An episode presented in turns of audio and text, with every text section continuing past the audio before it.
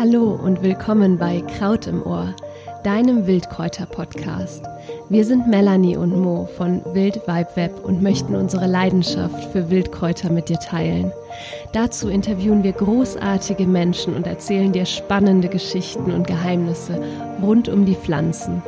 Mach mit uns eine Reise, die dich verwandelt. Wir blättern auf, ganz exklusiv und praktisch im Erscheinen begriffen Sigrid Hirschs Buch Antivirale Pflanzen. Wir durften mit der großartigen Autorin, die vielen von euch bekannt ist, im Vorhinein reden und sie erläutert uns unnachahmlich mehr über natürliche Wirkstoffe zur Stärkung des Immunsystems von A wie Andorn bis Z wie Zistrose. Viel Spaß. Sigrid Hirsch, für Unbedarfte eine kurze Vorstellung für unsere Hörerschaft. Sigrid Hirsch kennt Kräuter wie kaum jemand anders. Sie war lange Jahre beim österreichischen Sender ORF Redakteurin und absolvierte in Ignaz Schliefnes Kräuterschule die Heilpflanzen- und Botanikerausbildung. Sie engagiert sich im größten Kräuterverein Österreichs und ist heute Schriftstellerin wunderbarer Bücher und aktive Schreiberin beim Gesundheitsboten. Und seit über 20 Jahren gilt das großartige Werk, die Kräuter in meinem Garten, äh, als ja eigentlich die Kräuterbibel. Also ich verehre dieses Buch und äh, Frau Hirsch, wie darf ich mir Ihren Garten vorstellen? Naja, ganz wild. mein Garten ist ganz und gar wild. Und vor 20 Jahren haben meine Nachbarn immer zu mir gesagt, ja mein Gott, wollen Sie nicht diese Städten endlich aufräumen? Sie wissen, was ein Gstetten ist? Ein Gstetten nein, das würde ich etwas, gerne wo alles wild durcheinander wächst. Ja? Und ich habe gesagt, nein, weil schauen Sie mal, das ist dieses Kraut und das ist dieses Kraut und das ist dieses Kraut. In der Zwischenzeit habe ich alle meine Nachbarn bekehrt und keiner hat äh, nur mehr grünen Rasen. Also viele haben in ihren Blumenbeeten viele, viele Kräuterlein, wo die Samen äh, zum Teil von mir rübergeflogen sind. Großartig. Also, dass Sie viel sehen, das glaube ich gerne. Kennen Sie denn wirklich alle 500 Kräuter und die 2000 Anwendungen, die Sie da beschreiben? Nein. Ich muss Ihnen sagen, ich war gemeinsam mit meinem äh, guten Freund Felix Grünberger, der mir ja beim Buch sehr geholfen hat, bei dieser Heilpflanzen- und Botanikerausbildung. Und äh, Felix hat dann einen riesengroßen Kräutergarten angelegt. Der ist äh, Biobauer und hat einen ganz großen Kräutergarten angelegt, einen Schaugarten, wo jeder hingehen konnte und die äh, Kräuter ganz genau betrachten konnte. Ich habe ja nur einen kleinen Siedlungsgarten, also der hat nur 1000 Quadratmeter. Das ist nicht sehr groß. Ja, aber Felix hat auf 3000 Quadratmetern Kräuter angebaut und äh, wir sind damals oft beisammen gesessen, haben natürlich auch gemeinsam gelernt und haben dann, ich habe ihn oft angerufen und habe gesagt, Felix, du, ich kann mich genau erinnern, der Ignaz, unser Lehrer war das, äh, hat gesagt, das ist für, wofür ist es? Wofür ist das? Ich weiß es nicht mehr. Und so haben wir unser ganzes Material zusammengetragen und haben für uns selbst dieses Buch gemacht. Noch nicht für den Druck, wirklich nicht für den Druck. Wir haben das für uns selbst gemacht, damit wir endlich das finden, was wir im Moment gerade suchen. Das ist äh, mehr als 20 Jahre natürlich. Ja. Und dann war, der, war äh, so umfangreich, dass wir gesagt haben, okay, dann machen wir ein Buch draus. 195. oder 396. Kräuterbuch auf dem Markt.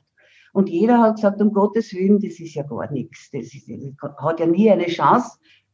Aber siehe da, es hatte doch eine Chance, weil es geht vielen Kräuterfrauen genauso wie uns damals. Sie wissen etwas über ein Kraut, das fällt ihnen im Moment nicht ein und in unserem Buch kann man auch schauen. Absolut. Es ist wirklich so umfassend, es ist grandios geordnet, es ist, äh, ja, es ist wie gesagt ein, ein, ja, Klassiker, ein Nachschlagewerk geworden und ich weiß jetzt gar nicht, wie viel Auflage, die 40., 50. Na, wir haben schon die 20. Auflage in der Zwischenzeit.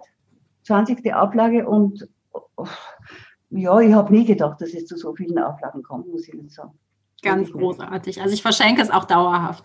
Äh, was ist denn Ihre aktuelle Lieblingspflanze? Ich habe jetzt wirklich eine Lieblingspflanze. Und dazu erzähle ich Ihnen jetzt eine ganz kurze Geschichte. Vor drei Jahren habe ich mal bei einer lieben Kräuterfreundin, ich bin ja bei einem großen Kräuterverein in Österreich tätig, äh, eine sie ist Gärtnerin, Biogärtnerin natürlich, eine Pflanze gekauft, wo sie nicht genau wusste, was das ist. Die habe ich dann bei mir im Garten angesetzt, unter, dem, unter der Birke. Und die ist wunderbar gewachsen. Ich konnte sie dann auch äh, bestimmen. Es war ein, na, glaubst du, dass mir jetzt einfällt? Ein Scutelaria. Wissen Sie, was das ist? Nein. Das ist ein Helmkraut. Ah. Eine sehr, sehr seltene Pflanze eigentlich. Jetzt seltene Pflanze. Früher war es also äh, überall, überall eigentlich äh, auffindbar. Und dieses Helmkraut ist bei mir gewachsen, also Sie glauben das nicht. Das hat sich überall ausgesät. Mein ganzer Garten war voll von diesem Helmkraut. Hübsche blaue Blüten, aber mir war es ehrlich gesagt schon viel zu viel. Und ich habe es dann angefangen äh, zu eliminieren. Und siehe da, es kam Corona. Siehe da, es kam Corona. Und dann habe ich mir gedacht, lieber Gott, was du, du bist eigentlich nicht deppert. er wird mir verzeihen, dass ich das jetzt gesagt habe.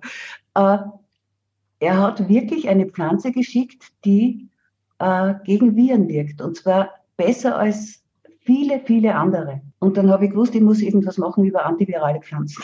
und habe dieses Helmkraut auch intensiv genützt, muss ich sagen. Ich habe mal Tinktur gemacht und bis jetzt, toi, toi, toi, ist mir nichts passiert. Das heißt, das war die Inspiration, um, äh, und darüber ja. sprechen Ihr neuestes ja. und jüngstes Werk, Antivirale Pflanzen, aktueller kann kein Buch sein, zu schreiben. Genau, Genau, das war das, dieses Helmkraut, dieses Cutellaria. Es war übrigens die falsche Art. Das war ähm, das schmalblättrige Helmkraut und man braucht für, hören Sie mich richtig? Ja. Ja, man braucht für, für eine wirksam, richtig wirksame Tinktur ein Baikal-Helmkraut. Genauso schaut fast genauso aus. Hat eine wunderbare Wurzel und ist eigentlich seit tausenden Jahren in China in Gebrauch. Ich, ich denke mir manchmal, die Leute äh, in Chinas haben das deshalb so gut in den Griff gekriegt, weil sie die unsere ganz normale Schulmedizin mit ihrer traditionellen chinesischen Medizin verknüpft haben. Ich kann es nicht beweisen, aber ich glaube es. Ich glaube es fest. Sie schreiben ja auch ähm, in den ersten äh, wenigen Seiten, die man lesen kann bis jetzt, ähm, dass äh, es eben äh, verblüffende Ergebnisse gibt, dass Pflanzen, die eben gegen diese weltweit grassierende Epidemie ähm, antreten könnten, bereits seit Jahrhunderten bekannt ist, sind. Genau. Ähm, warum reflektiert da kaum einer drauf? Ich muss Ihnen sagen, das frage ich mich auch ich, ich frage mich das wirklich. Ich frage mich, warum bei diesen ganzen vielen, vielen wichtigen und, und, und nützlichen Forschungen nicht auch viele dabei sind, die sich mit Pflanzen auseinandersetzen. Ich schätze aber, ich habe mir das wirklich lange überlegt, ich schätze aber, dass man diese Naturprodukte absolut nicht für alle einsetzen kann. Wir haben zu wenig davon. Mhm. Das sind ja seltene Geschichten. Das ist ja nicht, äh, nicht etwas, was man das ist Natur, das ist nicht irgendwas, was man im Chemielabor herstellen kann.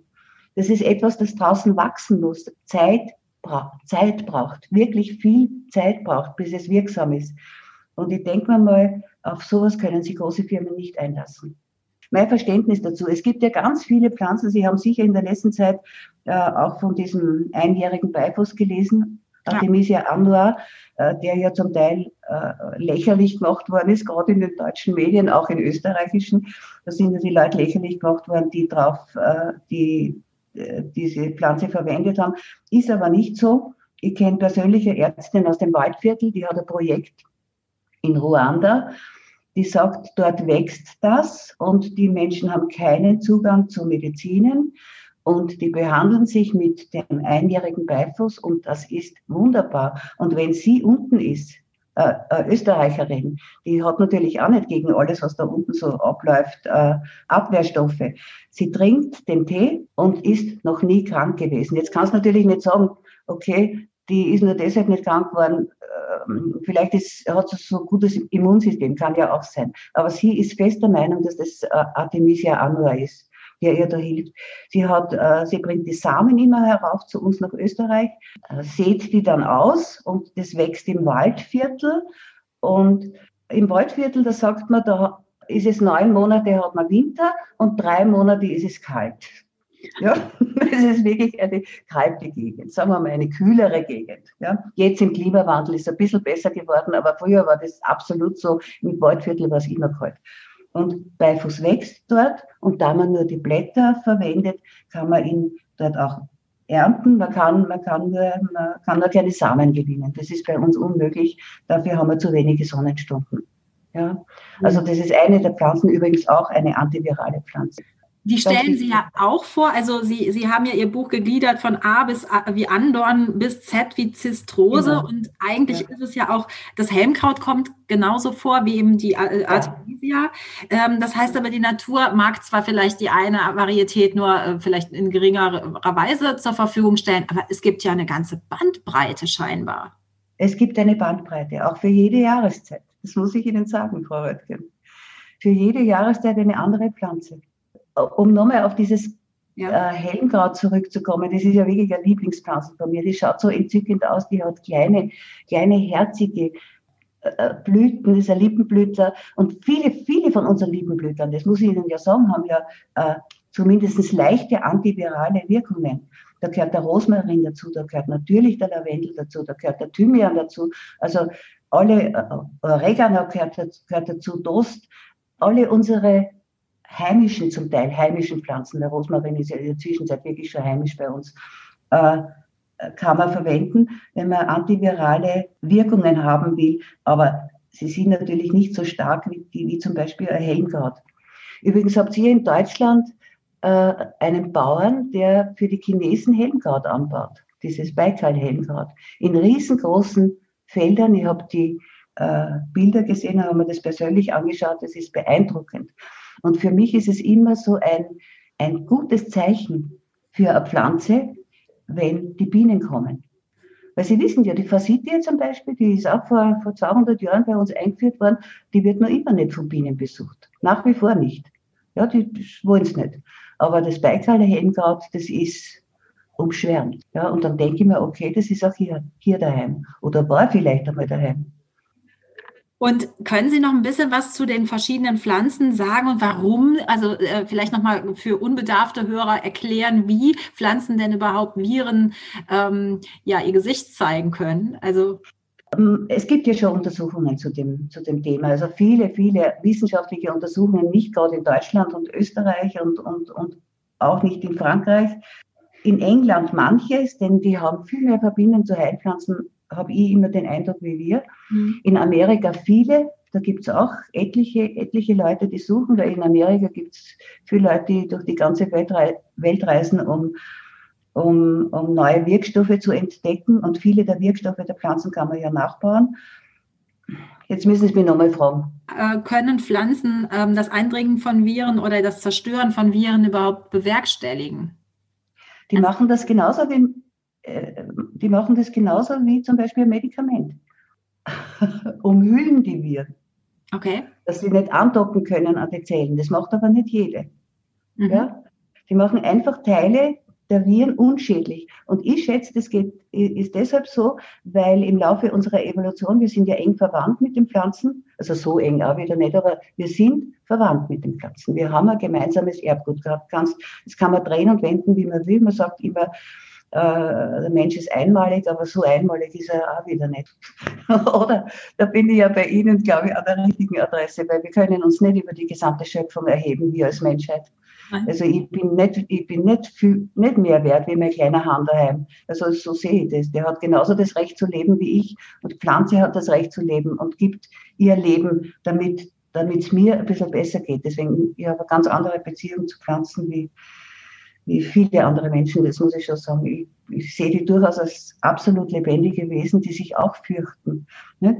nicht jede reagiert wie die Mimose und klappt ihre Blättchen zusammen, wenn du in ihre Nähe kommst. Aber na, du kannst, also Pflanzen sind absolut etwas, was man, also sind absolut Lebewesen, also sind lebendig und geben gern unser Leben. Sie haben nicht unser Bewusstsein, sie können nicht reden, aber sie können auf andere Art und Weise kommunizieren. Und ich, ich glaube, im Laufe der der vielen Jahrmillionen haben wir dieselben Abwehrmechanismen entwickelt. Mhm. Die Pflanzen und, und später dann wir. Und deswegen können pflanzliche Inhaltsstoffe gut auf Viren reagieren. Nicht alle natürlich. Und ich habe nur die ausgesucht, wo es auch wissenschaftliche Belege dafür gibt. Mhm. Ja, absolut. Also ich habe die ausgesucht, wo, wo von vielen Wissenschaftlern bewiesen wurde, dass eine Reaktion da ist. Meistens haben sie es haben sie es ja getestet bei Herpes oder HIV oder bei solchen Dingen. Und manches wahrscheinlich jetzt in letzter Zeit auch was, den, was Corona betrifft, also die ganzen Coronaviren. Mhm.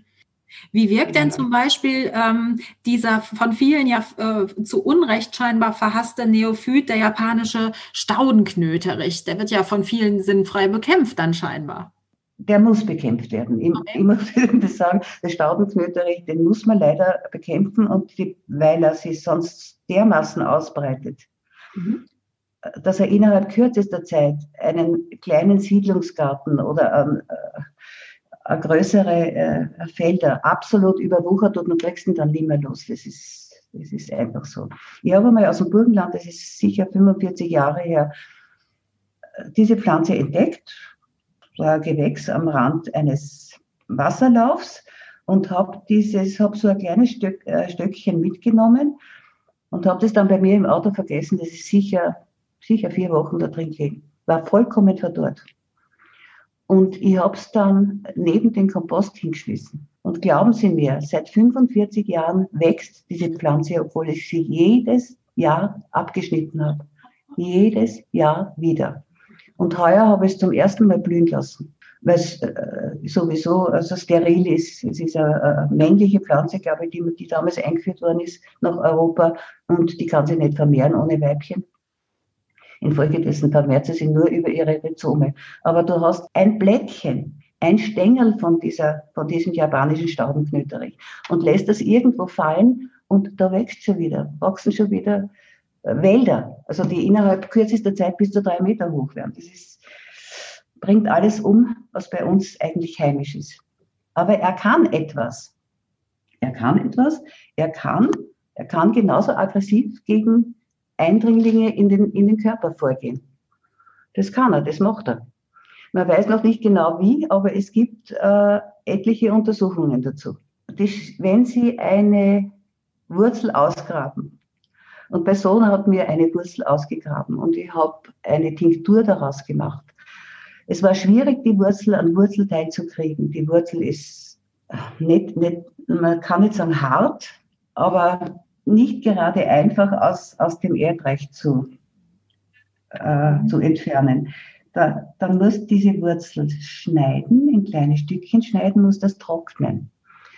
Und dann gibst du, gibst das in ein Schälchen rein, also Schälchen, was heißt der Schälchen, ein Glasgefäß rein, und dann überschüttest das mit einem mindestens 45, 50, besser wäre 60-prozentigen Alkohol. Das soll natürlich nicht irgendwas sein, was man sich irgendwo in irgendeinem Supermarkt um billiges Geld kauft, sondern die beste Qualität, die man überhaupt kriegen kann. Man hat sich selbst hier auch so viel Mühe gemacht und hat die Wurzel gegraben, hat es gereinigt, hat es in Teile geteilt, hat es getrocknet und dann nimmst du nicht den schlechtesten Alkohol, sondern schaust, dass von irgendeinem Biobauern vielleicht einen selbstgebrannten kriegst, das wäre das Beste. Dann übergießt man diese Wurzel und lasst mindestens einen Mondlauf, sage ich, stehen. Man kann es natürlich auch schon ein bisschen früher ab, ab sein. Aber dann hast du eine Tinktur, da sind ziemlich viele Inhaltsstoffe des Staudenknöterichs drin. Und so eine Tinktur hält mindestens drei Jahre. Mein Lehrer hat immer gesagt, die hält zehn Jahre. Mindestens zehn Jahre und ich glaube auch, dass so lange hält. Aber natürlich keiner von uns, keiner von uns Kräuterfrauen ist jemals in ein Labor gegangen und hat das untersuchen lassen. Und du kannst auch nicht garantieren bei den, bei den selbstgemachten Sachen, dass die diese Wirkstoffdichte haben, die es zum Beispiel in einer Apotheke kriegst. Weil du hm. kriegst die Dinge in einer Apotheke. Also wenn ich äh, zu wenig Zeit habe oder einfach gute Qualität haben will und, und, und weiß, das kommt von hervorragenden Pflanzen, dann gehe ich zu meinem kleinen Apotheker, der hat äh, Affinität zur Naturheilkunde, das gibt es nämlich auch noch, das ist Apotheker, die was selbst machen, das gibt es noch. Ja. Er ist nicht einmal so alt, der hat sich wirklich auf Naturheilkunde spezialisiert, der schwört drauf und der macht äh, diese ganzen Tinkturen, hat natürlich die nötigen Gerätschaften, weil man selbst hat ja nur eine kleine Küche und kann nicht immer alles stehen lassen. Weil ich habe also am Anfang meiner, meiner Karriere, also vor 20 Jahren, habe ich natürlich die ganze Küche voller Flaschen gehabt. Ja, das eine ist schon zwei Wochen gestanden, das andere ist schon vier Wochen gestanden und, und so weiter und so fort. Und du musst alles unterbringen. Du brauchst ja richtige Apothekerschränke. Du, das hast du in einem normalen Haushalt gar nicht. Also ich gehe in der Zwischenzeit gerne, gerne, gerne zu meinem der weiß schon genau, was ich will. Und früher hat er nicht einmal hingeschrieben, dass er das selbst macht. In der Zwischenzeit macht das, weil das ist eine Qualität, die kannst du ja bitte äh, nicht mit Gold bezahlen. Mhm. Also ich finde etwas, was selbst gemacht ist, wo, wo nur die Energie des Menschen, der guten Willens ist dabei ist, das ist ja, das ist ja besser als alles andere. Nein, ich will gar nichts schlecht reden. Jedes Medikament ist auch gut. Aber man darf nicht, darf nicht vergessen, und das ist immer das, was, was ich, na, ich war gestern zum Beispiel war ich bei meiner Trafikantin und habe eine Zeitung gekauft und dann hat sie sehr traurig reingeschaut und sie hat gesagt, und ich habe es dann gefragt, wie es ihr geht, was denn los ist. Dann hat sie gesagt, ihre Mutter ist so krank. Mhm. Ja, also ist heimgekommen, ist, wird, wird sterben, hat, hat einen Krebs, also eh böse, böse Geschichte. Und dann habe ich es angeschaut und habe gesagt, wollen Sie, was halten Sie von den Kräutern? Ich wollte es nur fragen, weil ich kenne ich kenn sie nur, vom, weil ich halt hin und wieder Zeitung dort kaufe. Na, hat sie gesagt, von denen halte ich gar nichts. Das hat sie gesagt. Sie hat gesagt, von denen halte ich gar nichts. Weil, und dann habe ich gewusst, ich brauche ja gar nichts sagen. Mhm. Weil jemand, der nicht offen ist dafür, dem brauchst du nicht erzählen, dass es gut ist, wenn man sich ein bisschen mit Naturheilkunde auseinandersetzt. Weil gerade wenn man in so einer Situation ist, da kann man schon ein bisschen was machen mit Naturheilkunde. Und ich habe da gesagt, dann gesagt, aber Sie wissen schon, dass wir kein einziges Schmerzmittel hätten, wenn wir, ich meine in der Zwischenzeit vielleicht schon, aber wenn wir nicht die Pflanzen hätten. Aufgrund der Inhaltsstoffe der Pflanzen ist ja alles entwickelt worden, was wir im Moment haben.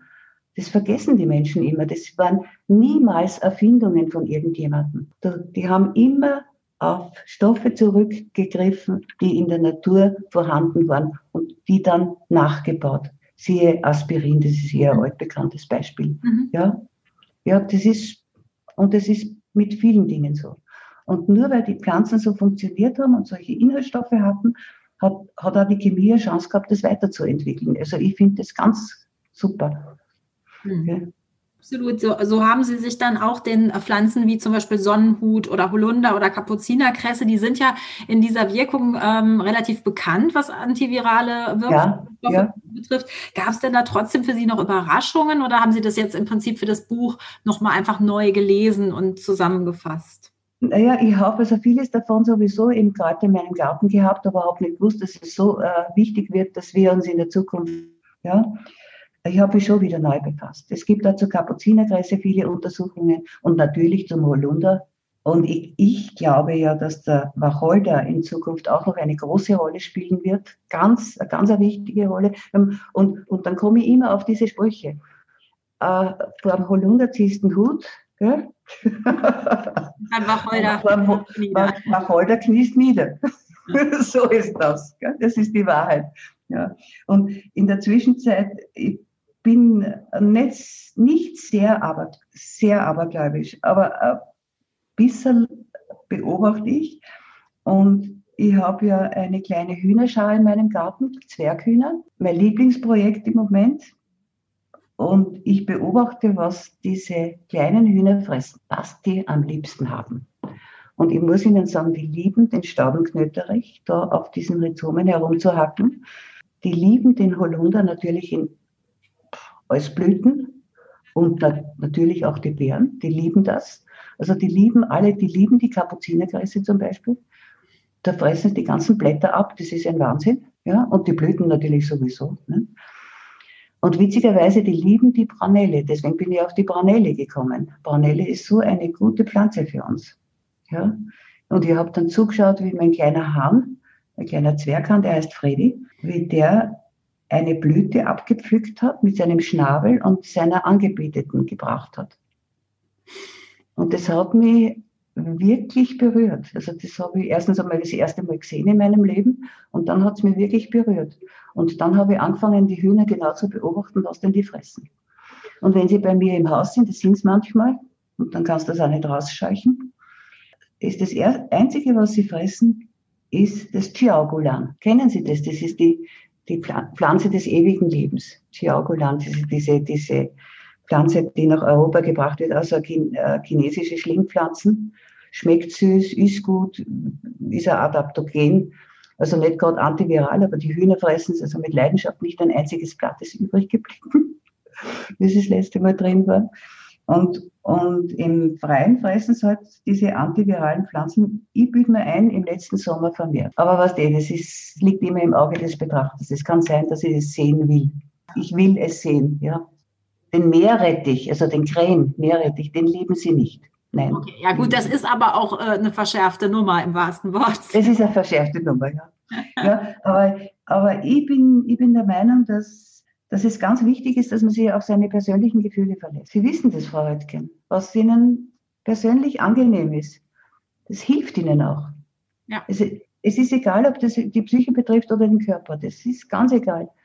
Was ich mag im Moment, wo mein Auge drauf fällt, das ist das, was mir hilft.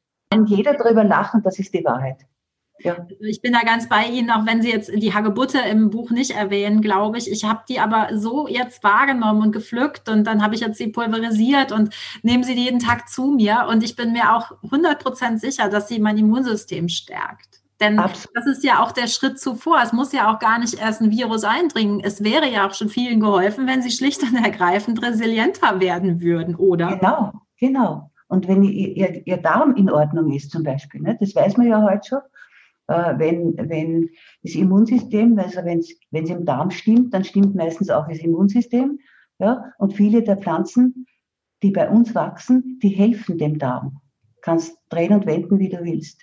Ich habe mich, ich kann mich noch gut erinnern, das ist sicher schon 50 Jahre her, ich bin ja schon so alt. Ich habe immer gedacht, im Jahr 2020, wie, wie so jung war wie Sie, habe ich immer gedacht, im Jahr 2020, bah, habe mir gedacht, da lebe ich ja gar nicht mehr, da mache ich mir überhaupt keine Gedanken.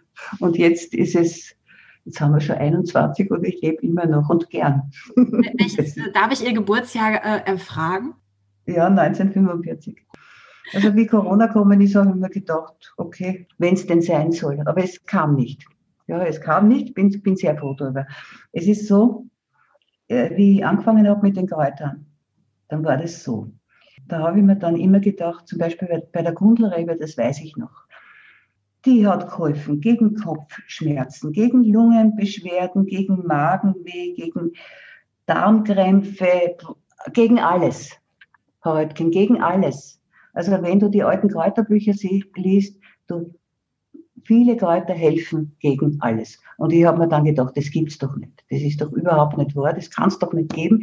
Jedes Kraut hat doch sein, sein bestimmtes Einsatzgebiet. Stimmt überhaupt nicht. Ich, ich bin in der Zwischenzeit schon so, so weit, dass ich glaube, dass sogar eine spezielle Pflanze einem speziellen Menschen hilft. Mhm. Also ich habe die Erfahrung gemacht vor 25 Jahren mit einer Schafgabe. Ich habe genau gewusst, diese eine Schafgabe, die ist es und die war es auch. Toll. Du, egal, ob sie das jetzt in meinem Hirn abgespielt hat, die Wahrheit war, ich war nachher gesund. Ja, Punkt, ausbasta und es war böse. Solche Dinge erlebst, dann musst du den Pflanzen vertrauen. Ich vertraue den Pflanzen wirklich sehr, sehr. Und ich kann nur hoffen, dass es viele Menschen gibt, die ihnen auch vertrauen und die sie persönlich auf sie einlassen. Damit wollen wir definitiv ja auch äh, vorwärts gehen und mit unserem Podcast auch äh, genau diese Botschaft verbreiten. Also genau das ist es scheinbar auch, was Sie an der Volksheilkunde so schätzen, oder? Ja, naja, es ist natürlich auch ein bisschen Erbteil von meiner, meiner Mutter, die hat viel gearbeitet, fünf Kinder großgezogen und äh, sie immer noch die Zeit genommen, hinauszugehen, weil Geld haben wir damals überhaupt keins gehabt. Und sie ist, sie hat dieses ein, ein Paar Seidenstrümpfe gehabt, das war damals wirklich gut. Und die hat es nicht mit einem normalen Waschmittel gewaschen, sondern mit dem Seifengrad. Und da bin ich natürlich mit, äh, mit, mit marschiert als kleines Kind. Und das hat sie ausgehauen. Und mit dem hat sie sich einen Sud gemacht und da hat sie ihre kostbaren Seidenstrümpfe gewaschen, weil sonst sie hätte sie ja keine neuen leisten können. Und, aber überhaupt, das war nicht traurig. Ich, ich, ich würde jedem meiner Enkelkinder wünschen, dass, dass die so eine schöne Kindheit erleben wie ich. Das kannst in der heutigen Zeit gar nicht mehr so, so wunderbar leben. Also ich, mir tun die Kinder halt leid, also mhm. die, die Normen. Aber wo, woraus schöpfen Sie denn also ja immer noch Kraft? in der Zwischenzeit schon sehr aus bei den Händlern. Das glaubst gar nicht, was ich für nette, süße, ich schaue, dass ich es nicht mitgenommen habe, aber wir müssen mal was machen über Hühner. Also meine Tochter ist Biologin und die hat von, ihr, von ihrer Freundin, die ist auch Biologin, äh, drei Küken gekriegt. Weil die haben immer so Projekte gemacht für Schulen, für äh, äh, Unterstufe. Und da wollten sie den Kindern zeigen, wie nett denn die, nett die kleinen Hühner sind und dass, dass die so ausschauen. Das ist in der Stadt natürlich, dass die so ausschauen, wie sie ausschauen und dann auch einmal Eier legen, ne? damit die Kinder einen Bezug dazu kriegen, weil die wissen ja sonst gar nicht, wo die Eier herkommen. Und die hat dann zu viele ausgebrütet und dann hat meine Tochter im Gitterbett großgezogen, bis zum Alter von, glaube ich, zwei Monaten oder so. Und dann hat sie gesagt, Mama, du in der Wohnung in der Stadt geht es leider nicht kann ich das nicht bringen. Und ich habe mir gedacht, okay, drei kleine Händel, so witzige Händel. Und die sind in der Zwischenzeit wirklich zu meinen Stars geworden. weil, weil Hühner sind sowas von gescheit. Und so interessant zu beobachten. Ja? Und so clever und so zutraulich zum Teil. Ja? Nicht, nicht alle. Ich habe in der Zwischenzeit 26. Das ist, sind nur Nachzuchten und habe schon ganz, ganz viele verschenkt. Ja, ich finde es wirklich spannend, wirklich spannend. Sie leben, sie gehen auch gern zu mir in die Wohnung hinein. Also ich habe so ein kleines Vorhaus, also nicht ins Wohnzimmer, lasse ich es nicht, aber ins Vorhaus halten sie sich gerne auf und schauen in jede Ecke, weil sie stammen ursprünglich aus Indonesien. Und es war ihre Aufgabe, dass da die ganzen Spinnen vertilgen und jetzt schauen sie in jedes Eck, das ist offenbar im Erbgut drin und schauen, ob sie nicht, nicht doch eine kleine Spinne finden und sind dann hoch erfreut, wenn sie irgendwas finden, weil ich bringe ja keine Spinnen um, das mache ich ja nicht. Die sind ja so nützlich. Ja, sie sind, sie sind herzig. Und wenn ich bei denen jeden Abend im Stall stehe und sie zähle und mit ihnen rede und sie antworten, dann ist das besser als jede Psychotherapie. Und ich finde, das ist auch Jungbrunnen. Und ich kann mir es gar nicht leisten, zum Beispiel krank zu werden, weil wer würde meine Hühner versorgen? Jeder sagt, ich habe einen Vollschuss, dass ich solche Dinge mache. Aber glaubst du mir das? Also wer einmal so Privathühner kennengelernt hat, der kann ja gar nicht verstehen, dass es Massentierhaltung gibt. Also das ist, nein, das, das ist, nein, nein. Ich habe das nie verstanden, aber, aber Unmöglich, das sind gescheite Viecher. Und eine andere Intelligenz wie wir. Was? Oder ja. Hunde oder so, ja. Reden Sie auch mit Pflanzen, mit Ihrem Helmkraut zum Beispiel? Unbedingt. Ja. Und wissen Sie eh, dass die ganz gut gedeihen. Also mein Rosmarin zum Beispiel, natürlich, ich pflegen das sehr. Der wächst jetzt schon das fünfte Jahr, blüht schon das fünfte Jahr. Und wir haben kalte Winter. Wir haben wirklich kalte Winter. Ich wickel ihn natürlich ein, ja, aber ich lasse ihn draußen stehen, weil ich denke, der muss, das, der muss sich an unser Klima irgendwann einmal anpassen. Und er hat es gemacht. Er blüht jedes Jahr. Im März fängt er an zu blühen, dieser Rosmarin. Und das ist übrigens auch so eine Pflanze, die die, die, die Hühner sehr gerne wollen. Also die, die strecken sich, die sind ja ganz winzig klein. Und die strecken sich, weil der Busch ist schon ein bisschen größer, damit sie Blüte erwischen und die fressen es. Ja. Sie haben aber auch tatsächlich mal ein Buch über Wachteln geschrieben, ne? Ja, weil ich, weil ich also auf Wachteln stehe. ich Nein, ich habe damals einen Mann kennengelernt, der war, der ist aus Bosnien gekommen und der hat äh, mit, mit Leidenschaft Wachteln gezüchtet. Ja. Und war auch ein, ein, ein Heiler und hat die Leute halt behandelt. Und ich muss Ihnen sagen, ein Freund von mir hat, hatte Prostatakrebs und hätte operiert werden sollen, der war jung und hat halt genau gewusst, dass es was ihm blüht, wenn er operiert wird, weil das ist ja dann übel für die Männer. Und der hat es mit den Wachteleiern probiert. Also der hat jeden Tag seine, seine rohen Wachteleier mit Zitronensaft oder Orangensaft getrunken. Jeden Tag. Das hat er wirklich beinhart durchgezogen. Und ich sage Ihnen, er hat andere Dinge auch gemacht, aber ich sage Ihnen was, er war nach einem Jahr geheilt, also er hat keinen Befund mehr gehabt, ohne, ohne irgendeine Operation. Und ich kenne übrigens schon einen zweiten, der das hat. Und er ist dann zu seinem Arzt gegangen und hat gesagt, ob er ihm das nicht, nicht äh, sagen soll, was er alles gemacht hat, um jetzt keinen Befund mehr zu haben. Und der Arzt hat gesagt, nein, das interessiert mich nicht. Also das hat mich schwer enttäuscht. Zurück nochmal zu Ihrem Buch. Wann wird es erscheinen? Jetzt. Jetzt. Ich glaube, es ist, es ist auf irgendeinem Lastwagen und Fortschritt Richtung Deutschland und Österreich. Großartig. Das heißt, ja glaube ich. Können das also hier auf jeden Fall auch äh, auflisten. Und haben Sie denn ähm, noch, also noch einen Tipp für unsere Hörerinnen und Hörer, wie sie sich besser schützen können oder was aus Ihrer Sicht jetzt das nächste ist, was gemacht werden kann oder was Sie unserer, uns einfach mitgeben möchten? Ja, ich sage Ihnen was. Also man muss sich an diese, an diese Regeln natürlich halten. Das ist überhaupt keine Frage. Die Maske ist gut für mich. Ja, äh, der Abstand ist gut, auch wenn ich nach jetzt so vielen Monaten mir manchmal denke, ich halte es nicht mehr aus, weil ich möchte wieder mal wissen, wir Österreicher, wir sind solche Kaffeehausgeher. Ich im Speziellen. Ich gehe so gern in ein Kaffeehaus und zwar spontan und nicht, äh,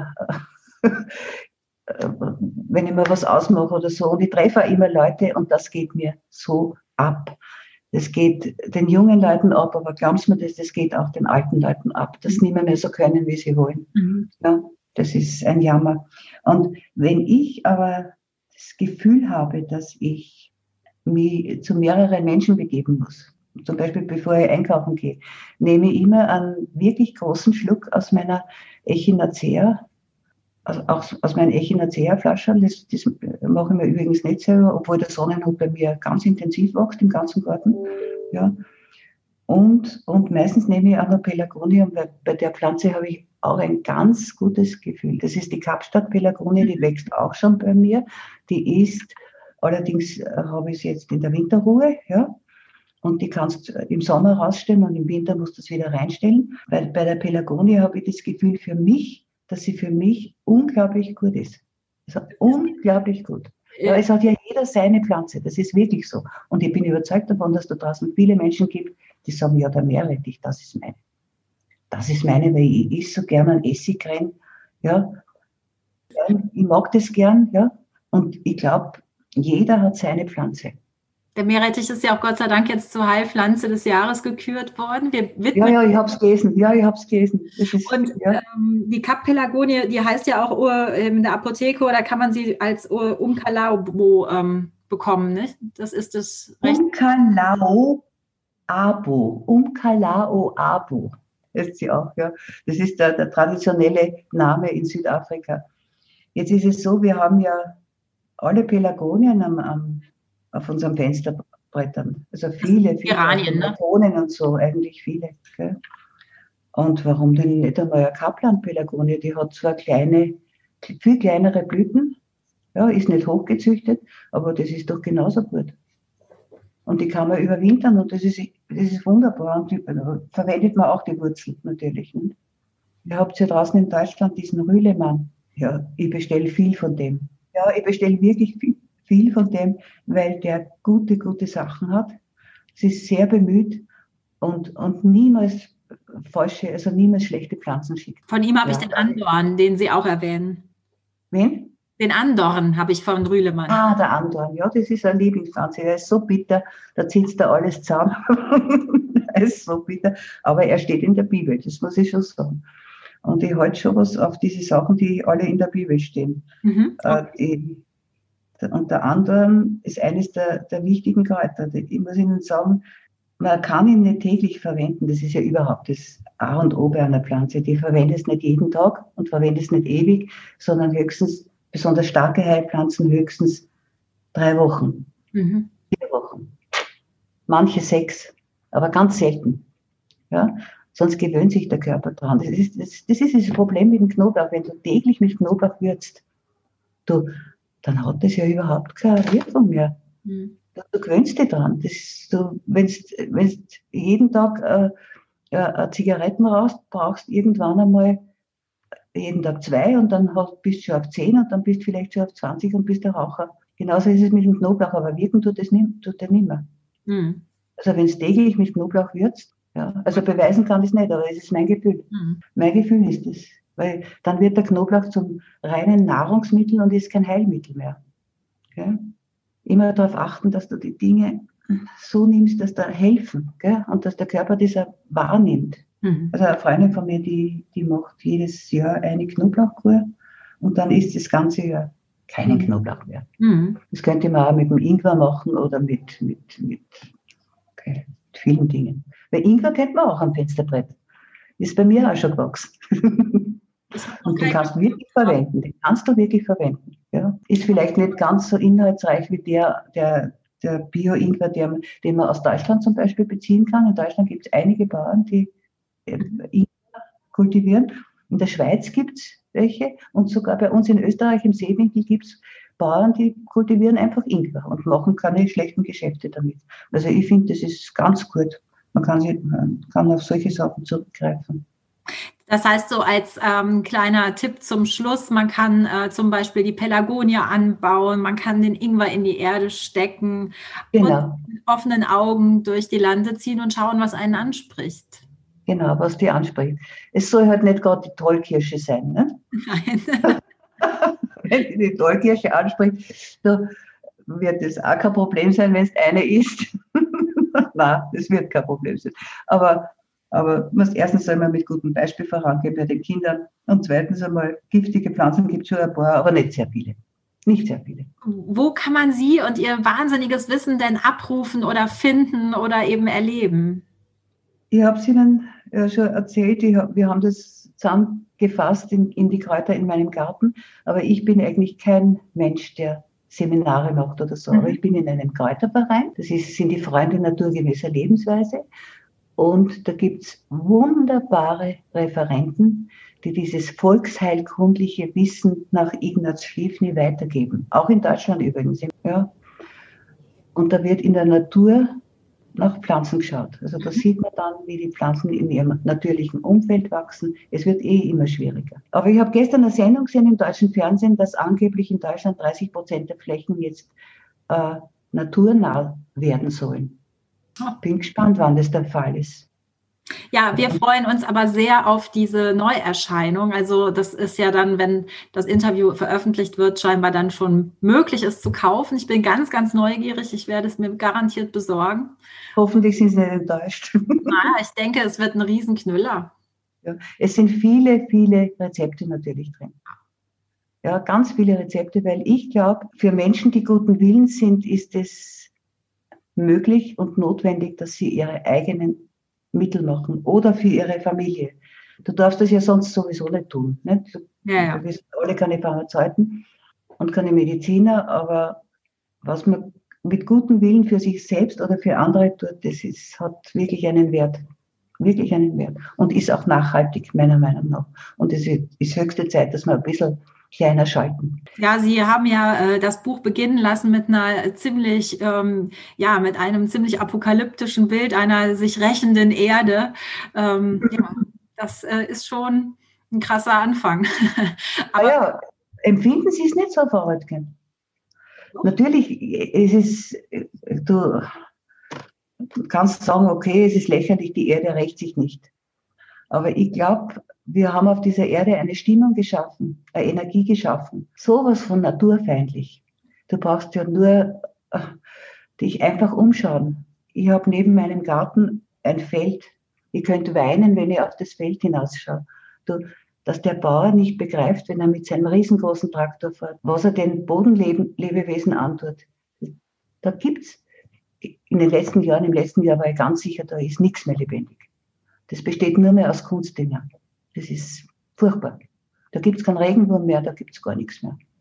Ich habe wirklich viele Pflanzen, ganz unterschiedliche im, im Garten. Und das ist nicht so gepflegt. Und ich habe hab Holzstöße und Igel habe ich genug gehabt, aber jedes Jahr weniger Schmetterlinge. Mhm. Und da kann ich nur so viel äh, Brennnesseln stehen lassen. Die schaffen es ja nicht mehr von einer Oase zur nächsten, weil die Felder viel zu groß geworden sind. Die schaffen ja den Weg überhaupt nicht mehr über die Felder.